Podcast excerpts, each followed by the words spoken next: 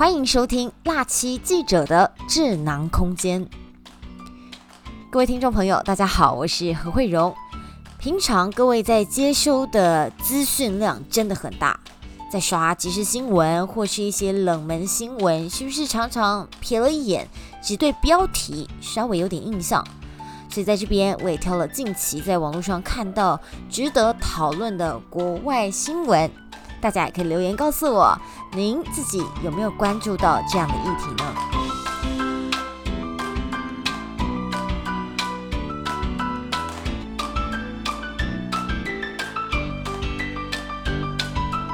这年头啊，天灾人祸不断，多少人挨挨揍，钱难赚，我也是其中一名苦主啊。但没想到，在意大利居然有一名薪水小偷。哎呦，可能让很多人好生羡慕啊！因为十五年来，他收进口袋的可是整整五十几万欧元，帮你算好了，折合新台币一千八百一十九万元。哦天哪，这要养大一个小孩，你要照猪养，可以说是绰绰有余。如果在新北市买个两房一厅，哎，甚至到三房，都还算有机会哦。但就是他打劫行抢得来的吗？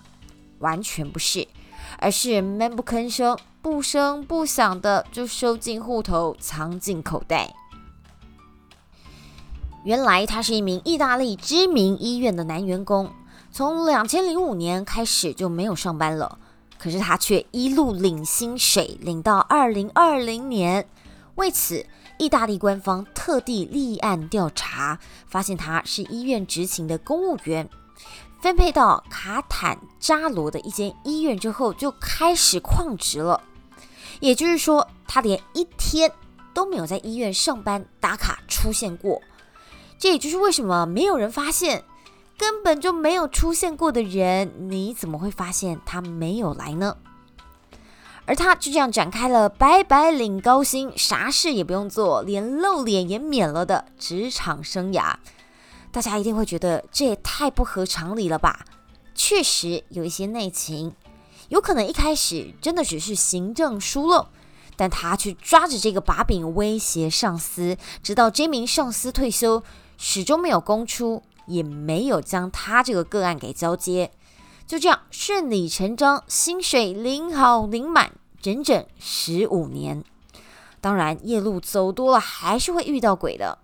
最后是被以涉嫌诈欺、勒索、滥用职权罪来展开调查。而类似的案例居然不只有他一个人，所有旷职领薪的员工都要接受调查。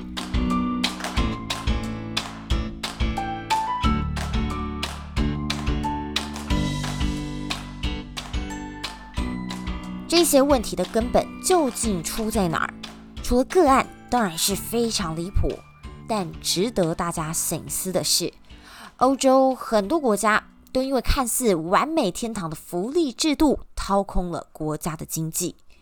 虽然意大利是使用欧元地区的第三大经济体，更是全球七大工业国之一。但意大利从两千年到二零一七年的平均经济率只有百分之零点一五，根本垫底，成了欧洲病夫。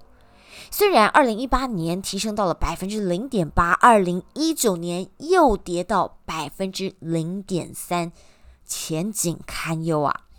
更别说失业率高涨，这还得说到刚刚讲的完美福利。很多人可能都有听过意大利人民享受的社会福利，你我听了都很羡慕。带薪的假期很长，教育免费，医疗也免费，除非你非得要找私立的。而这失业金跟养老金都还比平均水平高，谁还想工作啊？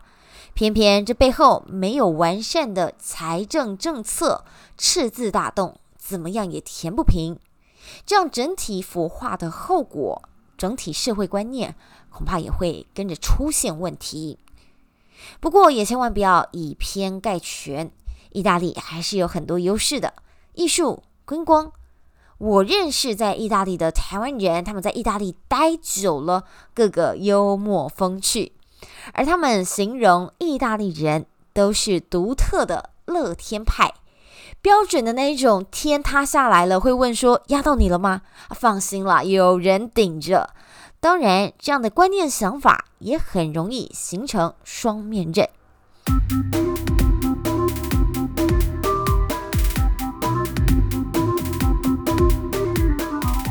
回过头来说说台湾，我们拥有很多外国人称羡的健保制度，各项福利制度也不是太糟。但是不论如何，都没办法百分之百防堵有心人士滥用。只希望所有百姓懂得共体时间，不要让福利成为下一代的负担。